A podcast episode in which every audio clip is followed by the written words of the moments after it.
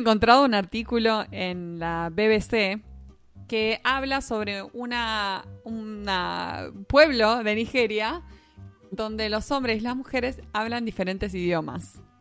Ya. Así es. Chan. Ya con ese título, ¿no? Como que te pones a leer, decís, ¿cómo? ¿What?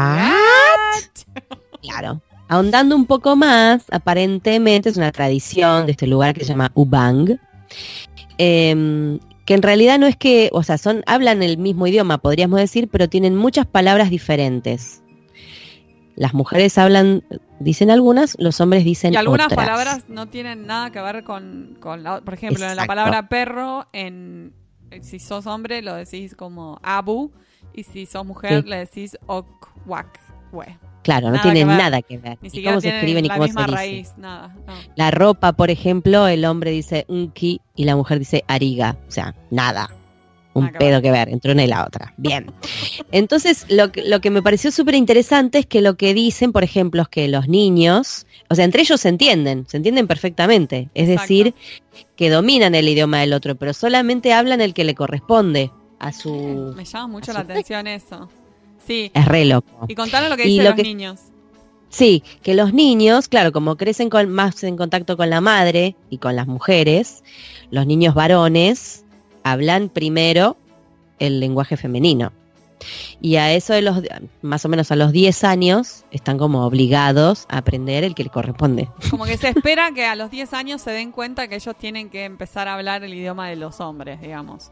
Claro, y que incluso es un signo de madurez, Claro, cuando como- el niño ya domina eh, su versión o su variedad eh, de, de lenguaje masculino. Sí, y dice Muy que, bizarro Dice que todo. nadie le dice que tiene que empezar a hablar así, como que el niño solo se que tiene dar que dar cuenta, ese es el signo de madurez, y que si a los 10 años no se da cuenta, hay un problema.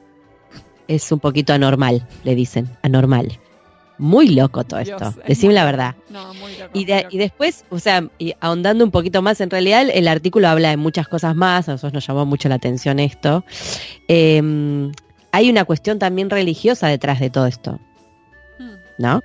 Dice acá un señor eh, que Dios creó a Adán y Eva y que eran Ubang, o sea, que eran de ahí, según él. Y que fue un plan de Dios darle a cada grupo eh, dos lenguas. Yo te digo una cosa. eh, hay muchos, muchos hombres que yo conozco que, ¿Ah? que no, no hubieran pasado al otro idioma. El, el signo de madurez no, Sí, no estaría todavía a los 30, le cuando tenés razón, estaría faltando. tenés razón. Cuando tenés razón, tenés razón, Marina. Sí, no, pero te digo sí. una cosa. Es hay- muy, hay- raro. en eh, los tanto los eh, el, el idioma de los hombres como el de las mujeres de esta lengua no está escrito, es solo un idioma oral. Claro, o sea que dependen tradicional. de, claro, Ujú. dependen de la tradición y de pasar el idioma de, de uno a De otro, padres a forma hijos. oral, exacto. Exactamente. No, muy loco todo, ¿no? O sea, me pareció como súper raro. En un principio empecé a leer la nota como enojada. Yo dije, "Ah, ¿por qué? Esto seguro que le están prohibiendo a las mujeres decir algo. Ya me la agarré por ese lado. Después resulta que era para otra cosa, nada que ver. ya arranqué enojada. Pero no sé, es, es curioso la, la cantidad de cosas que hay en este mundo que uno ni sabe. Sí, ¿no? Y como te hace reflexionar y pensar eh, que un montón de cosas que uno da por sentado en otra cultura no son nada que ver.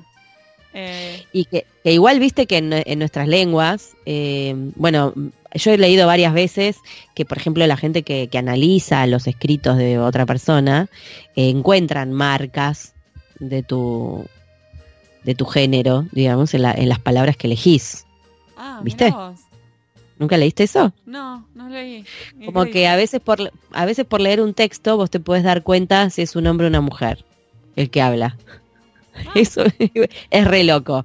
Es medio así como ya tirando como a algo medio psicológico, ¿no? Eh, tratar de encontrar en el lenguaje marcas de tu de tu género. Más allá de las obvias, Eh, ¿no? Digamos, Más allá de las obras, por supuesto. Exactamente, claro. O sea, no Yo, María, no, Yo no. misma, ah, esta mujer.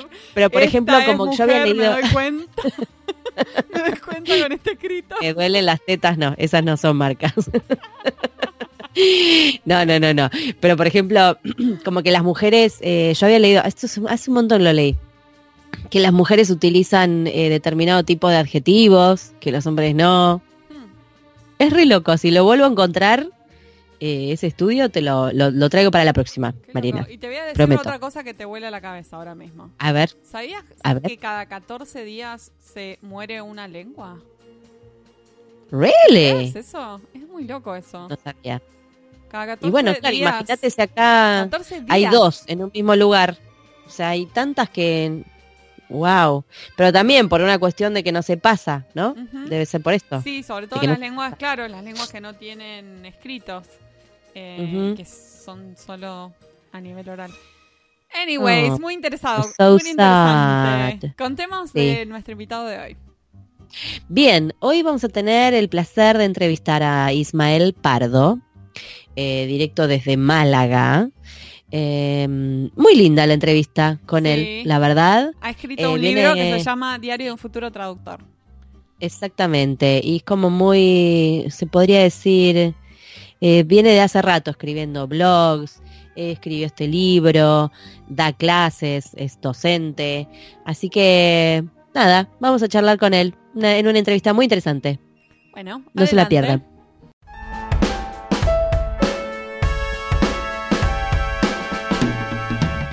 Hoy tenemos el agrado de entrevistar a Ismael Pardo. Él estudió traducción e interpretación en la Universidad de Málaga. Durante los años de universidad creó Diario de un futuro traductor, un blog de orientación académica y profesional para estudiantes de traducción e interpretación y traductores e intérpretes noveles. Y eventualmente publicó su libro eh, autoeditado Diario de un traductor. En él, Ismael ha reunido el contenido más útil de cuatro años de blog y algunas entradas inéditas en las que intenta arrojar luz sobre algunos asuntos que se quedaron en el tintero, como la lingüística o la terminología. Para promocionarlo, se embarcó en el hashtag Futuro Traductour, una gira en la que pudo visitar universidades como la Universidad de Granada la Universidad Autónoma de Barcelona, además de espacios afines a la traducción y los idiomas. Actualmente se dedica a la docencia y trabaja ofreciendo sus servicios de traductor y redactor de contenido. También escribe en Coordenadas, un blog en el que comparte sus anécdotas y experiencias profesionales. Ismael, bienvenido a En Pantuflas. Muchísimas gracias por, por recibirme. Gracias por incluirnos en tu Traductour. A mí me encantó el nombre ese. Está buenísimo. ¿Estás en pantuflas? Te quiero preguntar. No, no, porque hace calor. Sí, bueno, estoy en chanclas, que Chanclas, más o sí, menos vale. en cholas, ¿no? Cholas, chancla, se acepta, se acepta. Una Sí. cuestión geográfica, ¿no? Porque hoy, ¿dónde, vos estás en, en dónde ahora? ¿En Málaga es? En España, sí. Ah, En Málaga. bien, ok. Entonces estamos eh, triangulando Los Ángeles, Málaga, Buenos Aires. ¡Ah! Genial. Qué, ¡Qué internacional. variedad de, de climas! Totalmente. Aquí hace un calor ahora mismo increíble, ¿vale? Acá se viene la tormenta, así que este, la tormenta de fines de agosto. Así que medio como que ayer estuvo medio calurosito, pero ya está, se acabó. Ahora está, ¿no? nos volamos todos. Ismael, en, Bueno. tu, en tu libro Diario de un futuro traductor, eh, resumís la vida del estudiante de traducción, eh, decisiones que has tomado, correctas, incorrectas, descubrimientos, recomendaciones. ¿Qué te inspiró a escribir este libro y cómo fue ese proceso? Bueno, pues es un proceso que no nace precisamente en la universidad, sino como un- nos tenemos que, que ir un- unos años, un- unos cuantos años atrás. Eh, Ujú. eh, cuando yo estaba en primero de bachillerato, que son los dos últimos años antes de entrar en la universidad, eh, en España se, se inicia el- la implantación de un plan de estudios que básicamente equipara, o sea, teóricamente equiparaba todo, toda la educación en toda la Unión Europea. Eh, los grados, es decir, la educación básica universitaria, se reducirían a tres años y eh, si nos quisiéramos especializar tendríamos que hacer un máster sí o sí, ¿vale?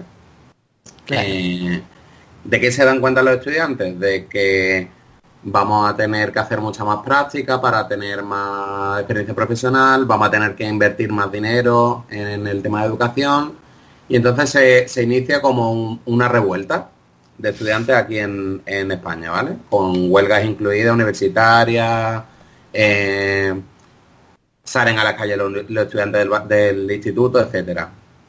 Y a ver, yo evidentemente salí a la calle porque no me parecía bien, pero cuando me tocó hacer selectividad, que es el examen que se hace aquí antes de entrar a la universidad y tal, para ver si tienen nota para entrar a la carrera y tal, eh, se me ilumina la bombilla y digo, bueno, y todo esto que se ha gestado durante todos estos años y todo el mito o la leyenda que hay alrededor del plan Bolonia, que es como se llama este plan de, estudios, ¿es de verdad? ¿Es de mentira? ¿Qué es lo que tiene de nuevo? Entonces, ahí empieza el diario de un futuro traductor, ¿vale?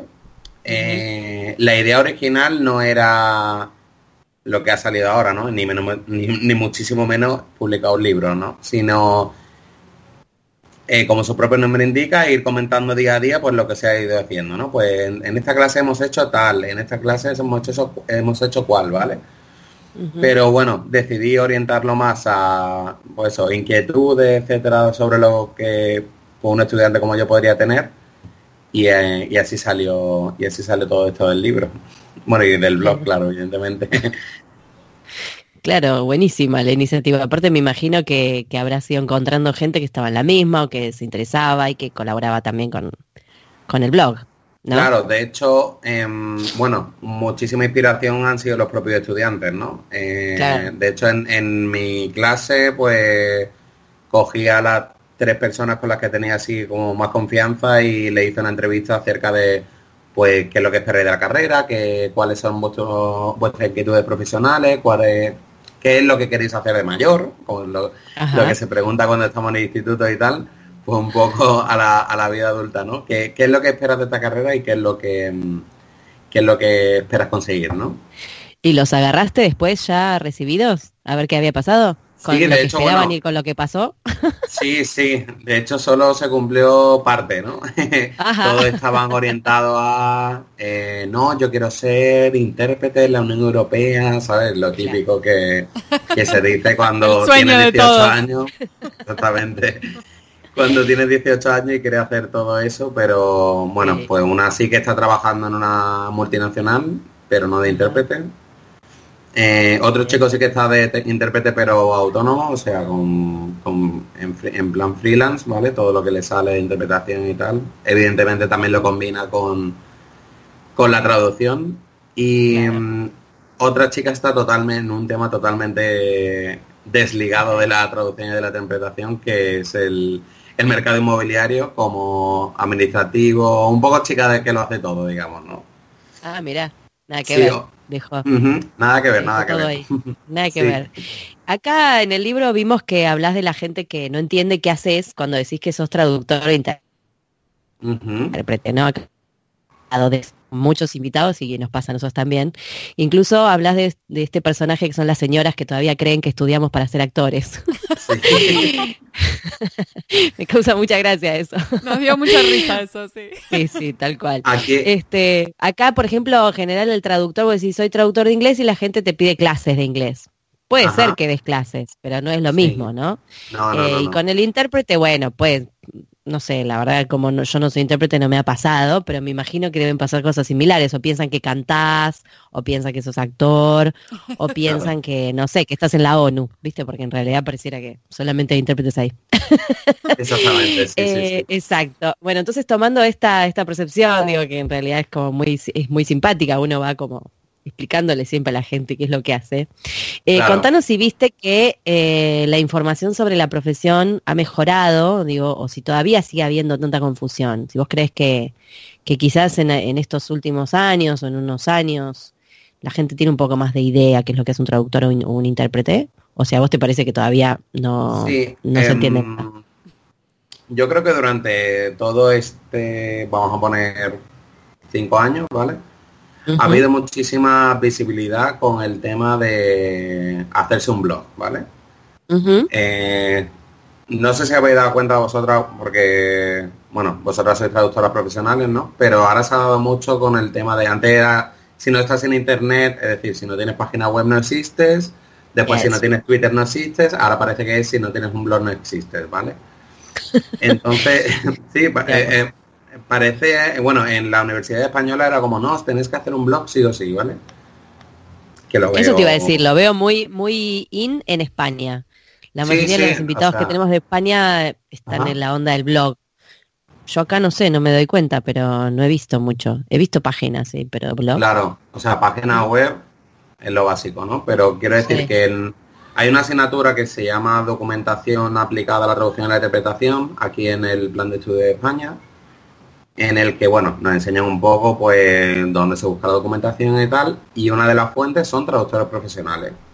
Ajá. Que nos, bueno, que hay una eh, universidad concretamente, que es la de Valladolid, Valladolid, que no me salía, que le hacen a los chicos hacerse cuentas de Twitter, ¿vale? Eh, cuentas de Twitter solo aplicada al tema de traducción e interpretación, ¿no? Eh, y muchos ya, pues por la corriente o se hacen un blog, ¿vale? Yo no lo veo, o sea, lo veo útil para visibilizar la labor del, del traductor, pero no lo veo útil para em, hacer por hacer, entre comillas, ¿vale? Claro. Yo sí, yo sí noto que últimamente sí que la, el, personaje del traductor no está tanto en la sombra como estaba antes, ¿vale? Eh, por ejemplo, hay muchos traductores que se han hecho visibles por su carrera profesional, por ejemplo, como José Castro, que sí supongo que sabéis quién es. Lo conocemos, sí. Claro. Y otra de las traductoras que yo he visto más visibilizada últimamente ha sido Shereza, Shereza de Suria. Claro, que es, eh, también. claro. Entonces yo creo que por todo este tema de, bueno, de que se han hecho visibles a través del trabajo, etcétera, sí que la labor del traductor está más visible. Sí, creo que ellos son muy activos en las redes. Eso es lo que pasa. Sí. Yo sé, es muy activo en las redes. Yo, Sí, sí, por lo menos, eh, lo que veo es mucha actividad en Facebook, ¿no? Quizás yo el, el Twitter no lo sigo, la verdad, un queso con Twitter. Eh, no lo sigo tanto, me llegan las notificaciones, pero yo no soy activa en Twitter. Y por ahí sí, sí veo más eh, el bufete de traductores, Calamo y un montón de páginas que, que publican constantemente cosas interesantes. Creo que por ahí puede ser que incluso uno replicando, ¿no? Todos esos contenidos llegue a más gente, ¿no? Y haya un poquito más de, de visibilidad de todo esto. Supongo que las redes son, son las que facilitaron eso, se me hace a mí. Sí, yo, yo entiendo que el, bueno, es que el tema de las redes sociales lo que ha pasado en los últimos años ha sido bestial, porque yo es que ya ni, ni leo el periódico, yo no sé vosotras, pero yo me meto en Twitter para ver lo que ha pasado y ya después si eso me meto en la edición digital de cualquier, de cualquier Sí. diario, ¿no? En realidad, como, en realidad, como ya tenemos acceso a las redes, o las redes nos invaden la vida por todos lados, porque si te pones a pensar, te llegan las notificaciones al teléfono, prendes la computadora, ahí están las redes, como que Claro. los titulares te llegan, ya quieras o no. Sí, sí, sí. ya sí. no se puede vivir en una burbuja. No, no, para No nada. puede. es imposible. Para bien o para mal, no se puede. Tal cual.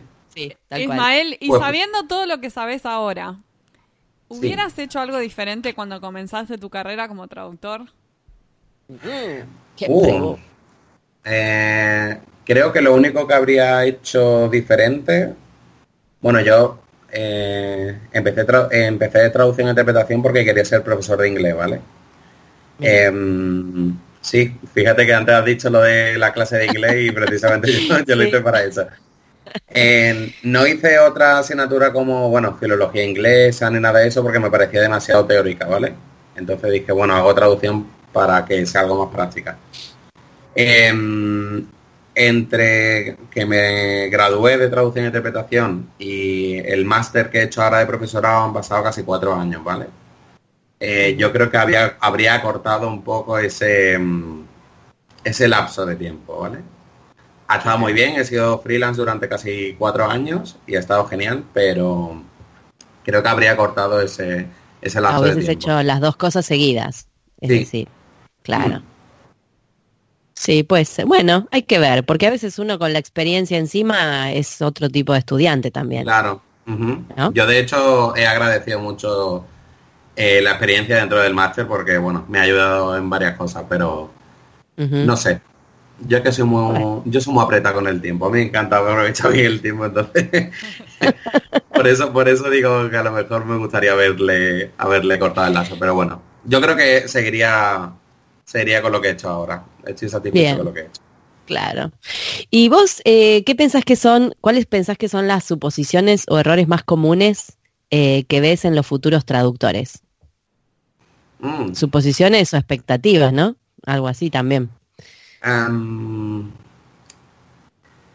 a ver, según mi experiencia, es am, son dos extremos, ¿vale? O el Ajá. quiero hacer algo muy, muy, muy, muy concreto y solo quiero hacer eso, pero quiero comer, ¿vale? Claro, O eh, quiero trabajar muy poco y quiero ser rico, ¿vale? claro. Entonces, hay un término medio que es el hacer varias cosas que te gusten o que te gusten menos, pero que mm, Que dan plata. sean lo suficientemente rentables, ¿vale? Porque es que yo me acuerdo de un correo que recibí que eh, era un traductor, bueno, estaba estudiando traducción y estaba estudiando japonés, ¿no? Como segunda lengua. Y ella se lo quería hacer eh, películas gore, eh, indies de japonés.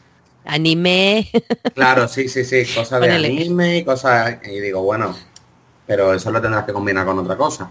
No, no, no, es que yo solo quiero hacer eso. Y era como, pero es que el mercado a lo mejor para ese tipo de productos es muy pequeño. O el chico que quería trabajar 3, 4 horas al día y quería cobrar pues 5.000, 6.000 euros al mes. Y era como, vale. bueno, que nos pase la receta a todos si la encuentran. Sí, ¿no? sí, sí, claro, totalmente. Quiero decir, recién, recién salido de la universidad lo dudo mucho. A lo mejor si sacas una multinacional, o ya que sé, ¿sabes? Y sacas una empresa súper grande y al final, pues eso, tu, tu labor consiste en trabajar 3-4 horas, pues mira, a lo mejor, ¿no? Pero Sí, sí. con 20 años lo dudo mucho. Qué Claro, raro que a los 20 años que apunte a traducir tres, o sea, a trabajar tres o cuatro horas por día. Eso Sí, es raro. Además, los traductores solemos traducir como por demás, o sea, pasar- Sí, sí, sí. pasarnos de Ah. horas. Exactamente. Yo me acuerdo cuando empecé a ser autónomo, por ejemplo, que pues eso, mm, conseguí un par de clientes que me daban mucho trabajo, ¿no? Y, y era terminar de un proyecto grande y era como, uff, ¿ahora qué hago con mi vida? ¿Sabes? ¿Qué hago? Ir al cine, no sé. Era Te como agarra el raro, ¿no? vacío, Sí, sí, sí, totalmente. te sentís inútil.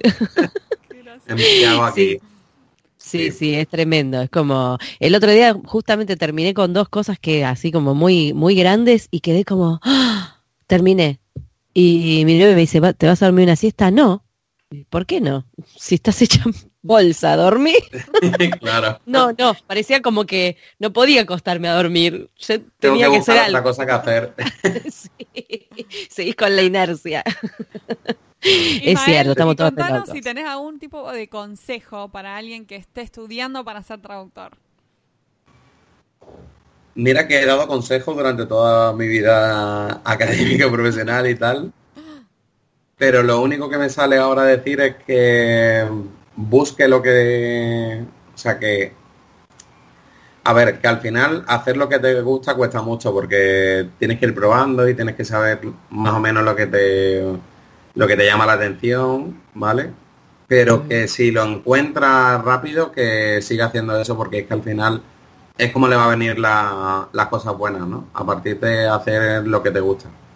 Yo me he dado cuenta, por ejemplo, que de que, bueno, de que la docencia era lo mío, ¿no? Y, y entre comillas he dejado un trabajo incluso fijo en la traducción para dedicarme 100% a la docencia. Y, y entonces, no sé, eso, eso es la- lo que a mí me gustaría que me hubieran dicho, ¿no? Eh, bueno, en que definitiva, gusta. sí, de que ya quería ser docente de entrada.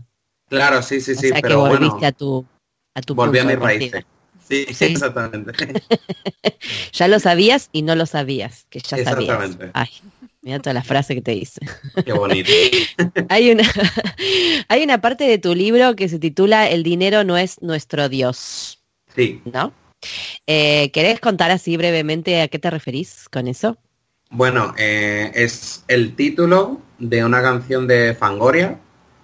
Ajá, Eh, bueno, el grupo de Alaska, Alaska si la conocen, ¿no? sí. Vale, del grupo de Alaska, que, bueno, básicamente la entrada habla de que el dinero no lo es todo, ¿vale? Más o menos lo que he hablado antes. Claro. Em, no sé, yo prefiero, imagina, eh, trabajar X horas y estar contento con lo que estoy haciendo. Por ejemplo, traduciendo, imaginaos, ¿no? Traduciendo X horas y cobrando un sueldo no muy bollante, ¿vale? No muy a tope. Que estar trabajando en un sitio que no me gusta y estar cobrando a lo mejor más y vivir más cómodamente, ¿no? Claro. Por lo que acabo de decir, yo prefiero hacer lo que me gusta y estar a gusto conmigo mismo y a gusto con lo que estoy haciendo, que, mm, que trabajar pues eso, en un sitio en el que no estoy a gusto. O te encontrabas con traductores que estaban haciendo una especialidad que en realidad no le gustaba, pero era la que más pagaba, por ejemplo. Sí, yo por ejemplo, yo me acuerdo que em, hubo una época en la que siempre me preguntaban que cuál era la, los idiomas y la especialidad que más dinero daban, ¿no? Claro. Y diciendo, bueno, pues depende. pero no sé, ¿te gusta? Uy, es que a mí la técnica es que la odio, pero es que la que más da más dinero. Y era como, bueno, pero no sé. Claro. Es que te puedes encontrar de todo. ¿eh? Sí, sí, como un término medio entre la fantasía de ser millonario trabajando tres horas o eh, Claro. eh, traducir una película de anime por mes. Que por Exactamente. no- eso no hacemos nada, claro. Claro. Yo creo que trabajar a gusto es lo que nos gusta y, y eso, y no ser esclavos de nosotros mismos, que a veces no, no incluso lo Sí. que acabamos de hablar ahora un poco, nos exigimos demasiado y nos cargamos demasiado. Con, con todo eso yo creo que la, la vida laboral está hecha casi. Y contanos si tenés algún Sí. consejo específicamente para la inserción laboral para un traductor que, que está recién recibido o se está por recibir. Vale, en, en España básicamente antes, si voy a decir antes, pues no, no creo que ya siga, siga siendo así, se le daba mucha importancia a la universidad donde estudiaba, ¿vale? Em, si eras de la Universidad de Granada, eras lo más, ¿vale? Ah, Habías hecho traductores en Granada, buah, eras, eras la caña. Si habías estudiado en Sevilla, pues también. Si habías estudiado en Málaga, regular, ¿no? ah. Eh, ahora con el plan este que os decía, están como todos equiparados, ¿vale? Yo Ajá. incluso no pongo la universidad donde estudié porque, no por nada, sino porque tampoco lo veo necesario ni útil, ¿vale? Em, o sea que mi consejo para la inserción laboral es, eh, son dos. Que se diferencien a través de la formación y a través de la, toda la experiencia que puedan em, tener a través de pues voluntariado, que si prácticas en empresas, etcétera. Y lo siguiente con la formación específica, ¿vale? Em, yo he ido, bueno, mm, me da cosa poner mi caso, ¿no? Pero em, yo desde primero de carrera he ido a cursos de poder de tipografía y corrección de estilo, de redes sociales, de gestión de proyectos, em, a encuentros con traductores. ¿Por qué? Pues, a ver, no me iba a llevar nada, entre comillas, ¿vale? Eh, o sea, no era mi objetivo llevarme nada ni, ni nada de eso. Pero sí que podías hablar pues con traductores, a ver cómo está el mercado, a ver, mm, no sé, eh, he hecho muchos contactos a través de esos encuentros porque, por ejemplo, había mucha gente que era mm, eh, pues directora de, mm, de una empresa de servicios lingüísticos, ¿no? Y decían, oye, tío, pues me ha parecido muy interesante que, que un estudiante venga y tal, pues llámame cuando termine, a ver lo que podemos hacer, ¿no? Y al final, no sé, puedes, puede haber suerte y conseguir, pues, pues no sé, una práctica o incluso una, o un puesto permanente en, ese, en esa empresa, ¿no? ¿Quién sabe? No, y también está bueno lo que decías de hacer cursos que quizás uno, por ejemplo, no quiere, no quiere dedicarse a ser gestor de proyectos, pero sí entender lo que hace el gestor de proyectos después te ayuda a tu propio trabajo. O sea, que Claro. abrirte a, a un poco el- los distintos puestos que suceden en la industria te ayuda como traductor finalmente. Claro. Sí, sí, Sí, yo considero que... Perdón, perdón. No, no, no. eh, seguí, seguí. Después, después hablo. No, que decía que sí, precisamente que em, conociendo al resto de, de personas que hacen la cadena del trabajo, precisamente puedes tener más conciencia de eh, por qué te piden en una fecha determinada un trabajo y por qué no se puede em, atrasar de ninguna manera o por qué... Sí, sí, sí. Es verdad, Sí, te da un poquito más de idea de, de, de cómo es la cadena, de qué parte ocupas en la cadena, digamos, de producción, porque no es lo mismo. Y creo que también cuando uno trabaja con una agencia, trabaja solo, son diferentes cosas, pero está bueno entender el proceso de que, o el camino que hace una traducción. Que en definitiva arranca en uno, pero después hay un montón de otras personas que están en el medio, muchas veces. Claro. Eh, y también está bueno lo del networking, que ya lo hablamos un montón con otros invitados también. Claramente, eh, si bien algunos, algunos creen que los traductores somos muy introvertidos, hemos Bueno. escuchado a varios que hacen mucho, mucho social, eh, mucha, como, muchos sociales, vamos a decir, en, este, en este tipo de eventos y que está bueno, porque te vas como enterando un poquito eh, de que en qué te estás metiendo, te vas enterando de cosas que no sabías que existían. Y que no te de- enseñan, sobre todo. que nadie no te enseña porque la facultad, o sea, uno te- es como lo que vos decías, esto de los planes de estudio, esto de que la carrera, sí, es cierto, uno te- tiene la carrera hecha, pero recién ahí empieza a aprender, recién Claro. cuando terminás. Y hay Sí, un sí, sí, montón sí, de de que- Es así. Yes, yes. Para que eh, no veo las preguntas, tenía una pregunta más. Eh, en el libro hablas sobre la internacional... Buah, Va de vuelta. La Me- Meli, editanos, internacionalización. editanos esta parte, por favor. Gracias. El programa es, si no, este tipo, el podcast va en vivo y quedan todos los de Pau. Bueno, la internacionalización y la localización y cómo algunas marcas no han hecho un buen trabajo de marketing en diferentes regiones. Mm, te metiste ahí en un tema. Eh, ¿Tenés, te acordás de alguna anécdota, algo que te acuerdes que ejemplifique este mal trabajo de localización? Te digo que nos encantan estas cosas, ¿eh? si te Bueno, precisamente rescaté un poco de contenido de, ese, de esa entrada, bueno, que de hecho eh, fue a través de una charla, ¿vale? A la que me invitaron precisamente en una, en una sesión de networking. de, de, bueno, una empresa que ya no existe, ¿vale? Que se llama Málaga Internacional Idiomas, que era, pues, una empresa de servicios lingüísticos. Em, precisamente rescaté contenido de, em, para mi blog Coordenadas. Y me acuerdo de alguno, pero... mm, yo me acuerdo, por ejemplo, del Suzuki Nova, creo que era Suzuki, eh, en México, que el- era Nova y se lo tuvieron que cambiar por el tema de Nova, de no funciona. De Nova. Sí, el Nova, Claro. el auto, sí. Es Ay, Claro. me muero. como un escándalo. O, claro, o por ejemplo, bueno, esto es, no se vendía, fuera del, no se vendía en México, porque no va. Claro. No va. el Nova, no Va. funciona. Y por ejemplo, el, el cambio de nombre que le tuvieron que hacer al, al bueno, eh, al SEAT Málaga en, en yo tiro para mi tierra en, en, en Grecia porque bueno le tuvieron que poner Seat Gredos vale porque Se- en Malaca es como pelotudo como gilipollas entonces Ay, no. Seat Malaca pues, pues como que no pegaba no era Iván Malaca no Me muero. Ir arriba un auto que... Ah, ahí va. Ahí va. el- Ahí va. ahí va un pelotudo. Qué gracioso. Me hace No, bueno, acordar, nosotros me hace hace- acordar una heladería que había en Milwaukee que mi marido me, me quería llevar siempre ahí y me daba tanta risa. Era un cartel gigante y Ah. había dos heladitos que se llevaban de la mano y, y el nombre era Giles. Giles. No, Dios.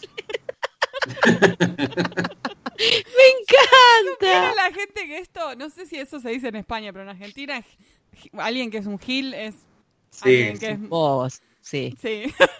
Sí, sí, sí, sí. A ver, no, no se suele usar mucho, pero sí que es el, el significado, sí, sí, sí, se lo entiende. Claro, bueno, hace poco estuvimos también leyendo también unos, unos fails horribles en marketing. Eh, por ejemplo, una aerolínea, la aerolínea esa de viaje en cueros, porque le habían Ah, puesto sí. cuero a los, a los asientos. Viaje en cueros, es genial, esas cosas que, oh, Dios mío, bueno, Claro. ahí está, ahí está, señor, señora, eso es para lo que necesita un traductor que entienda de localización, ¿me entiendes? Exactamente. Ahí Sí, está. sí, sí, sí. Estudio de marketing. Eh, Ismael, nos gusta cerrar la entrevista siempre con una, eh, una pregunta algo filosófica y es, ¿qué es para vos ser un traductor exitoso? Buf. Vale, pues para mí ser un traductor exitoso trata de... em, me voy a repetir mucho, creo. Hablo, abro raya, no. creo. Creo que me voy a repetir mucho, pero de hacer lo que te gusta y que te guste lo que hagas. Es decir, oh, qué mal me ha quedado. Em, Creo que se, creo que se autoedita. entiende eh, pero bueno, sí. en base a lo que decía, sí. Básicamente, ser fiel a ti mismo y que te guste lo que hagas, porque al final es el trabajo que vas a hacer el resto de tu vida. Sí, el, está el perfecto. dinero no es nuestro Dios, básicamente. Exactamente. Ahí está. Podría haber parafraseado Bueno. a Fangor entonces. Genial. Está Bueno, muchas gracias. Ismael, Ismael, por acompañarnos. Placer. gracias a vosotras por invitarme.